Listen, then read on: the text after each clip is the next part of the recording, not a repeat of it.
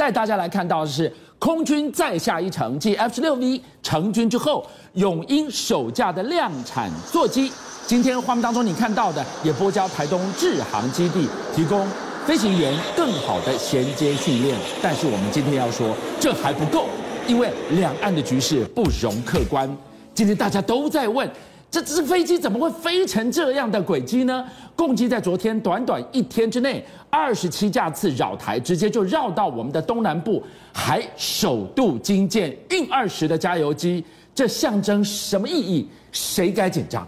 事实上呢，一天二十七架架次的这个所谓的共机啊，老实讲啊，第一个数量很多，对，第二个是你其实看它整个的飞行这个轨迹，你会发现跟过去确实有很大的不一样。嗯也就在去年这一整年，呃，去年跟今年这这一整年的时间里面，过去我们看到攻击大概都是在这个地方呢，哎，进行我们讲说袭扰也好，侦查也好。但是你会发现这一两个月里面，它的航机其实一直往这个地方走，甚至到了我们这个所谓的东南方的这一块。所以大家就发现到说，这二十七架次里面其实是有一些猫腻的，你知道吗？比如说呢。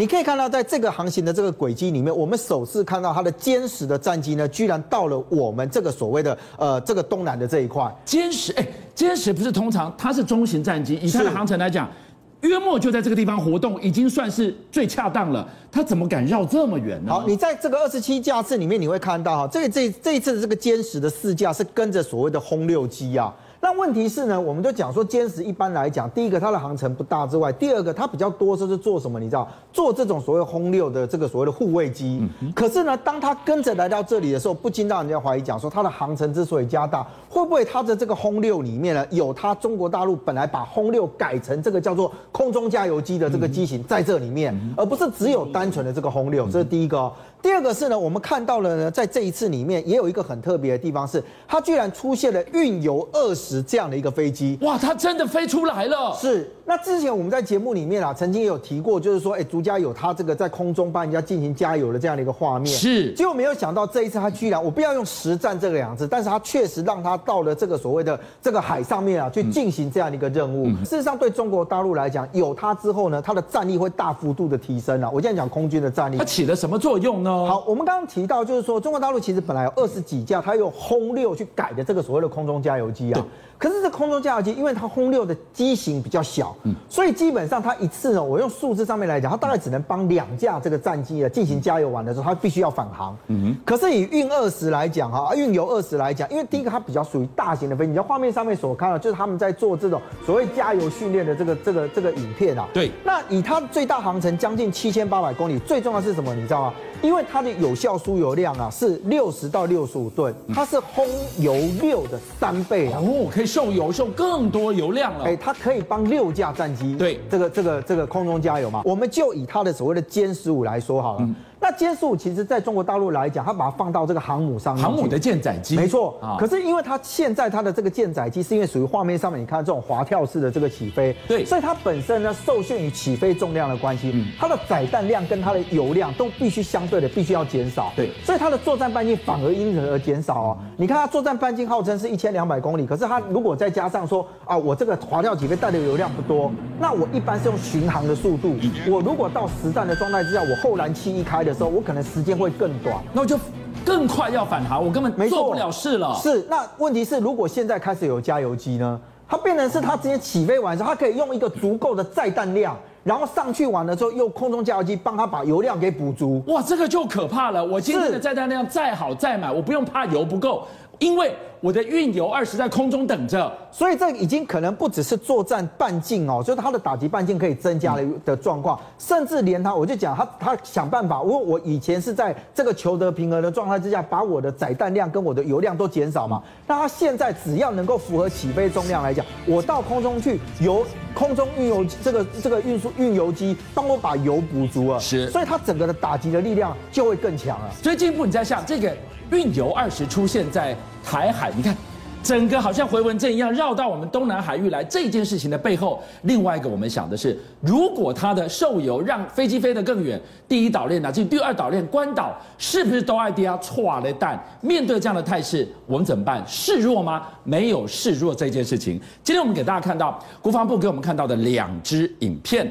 难道最后我们展现的决心，要绝对要白刃输赢，战到最后一兵一卒吗？好，我们看到的是中当中国大陆它这个飞机啊、船只啊，不断的让我们觉得有被这个这个侵扰，甚至有感到威胁的时候，你先回来看到我们外交部的 Twitter 呢，其实转发了国防部的贴文。这里面比较重要的是什么？你知道？因为当然他谴责中国大陆用这些所谓的手段，然后让大家就就以为会让大家屈服，但是你看哦，他在这里居然用了。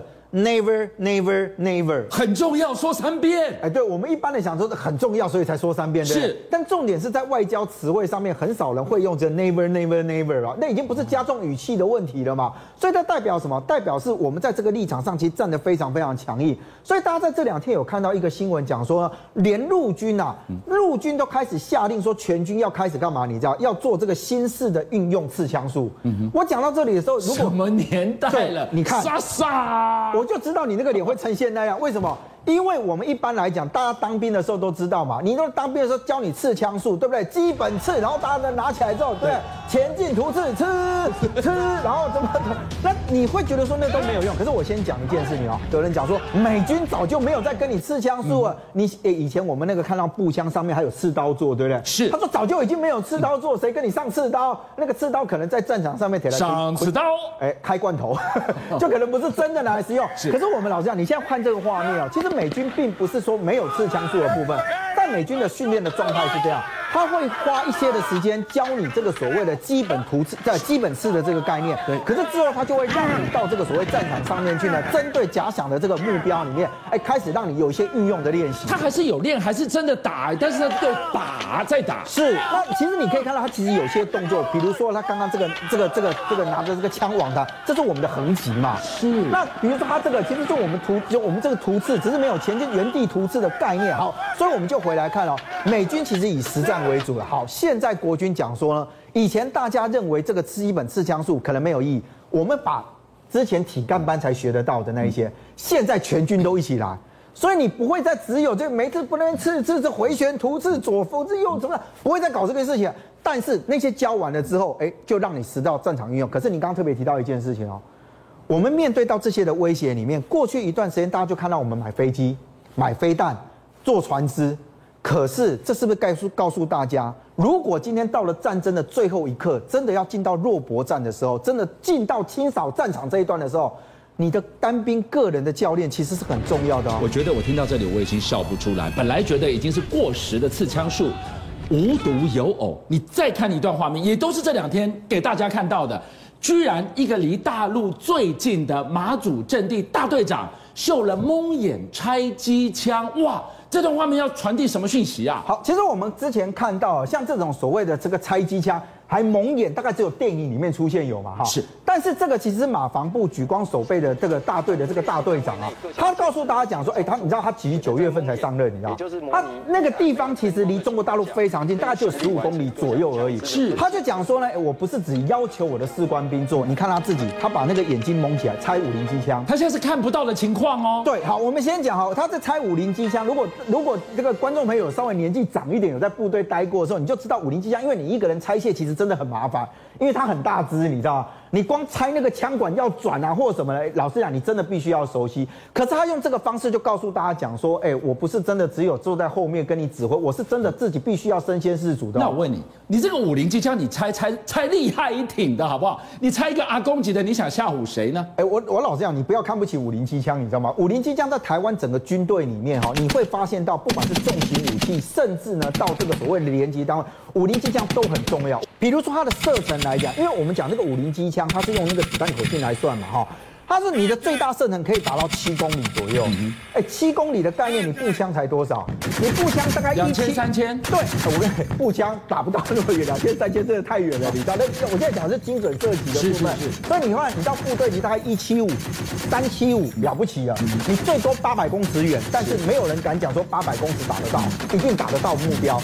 可是呢，以它来讲，它的有效射程达到一点八公里之外，最重要是它有实战的经验。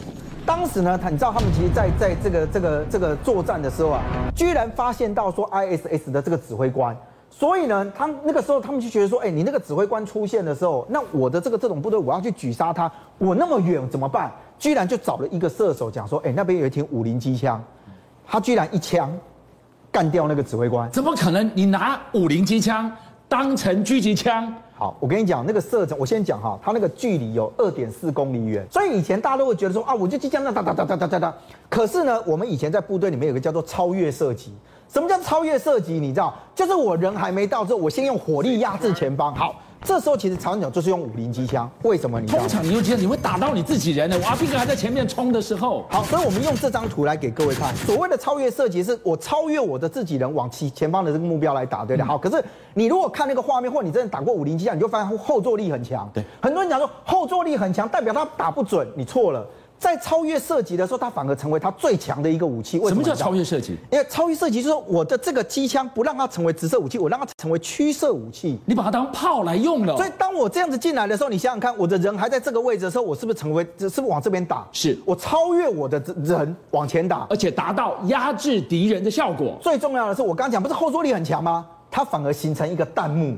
所以对于敌方来讲，它反而会成为一个威慑的效果。所以真的不要小看这个所谓阿公级。我跟你讲，还有很多国家的部队都还在用五零机枪啊！邀请您一起加入五七报新闻会员，跟俊相一起挖真相。